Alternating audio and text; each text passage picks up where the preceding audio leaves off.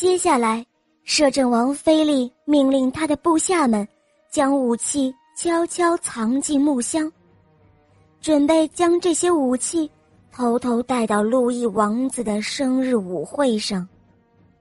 你说，我这个整天做白日梦的表弟可以当国王，而我这个比他更棒的表哥，怎么就不行呢？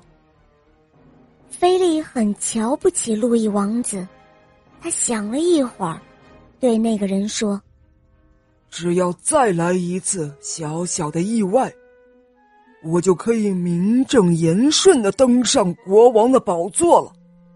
明天，路易会继续研究他的飞行玩意儿，我要你确保万无一失，让他不能去参加加冕典礼。”摄政王菲利究竟有什么样的阴谋？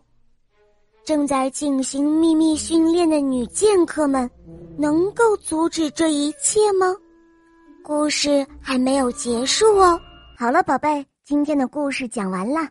你可以在微信公众号搜索“肉包来了”，关注我们，在那里找到我，告诉我你想听的故事哦。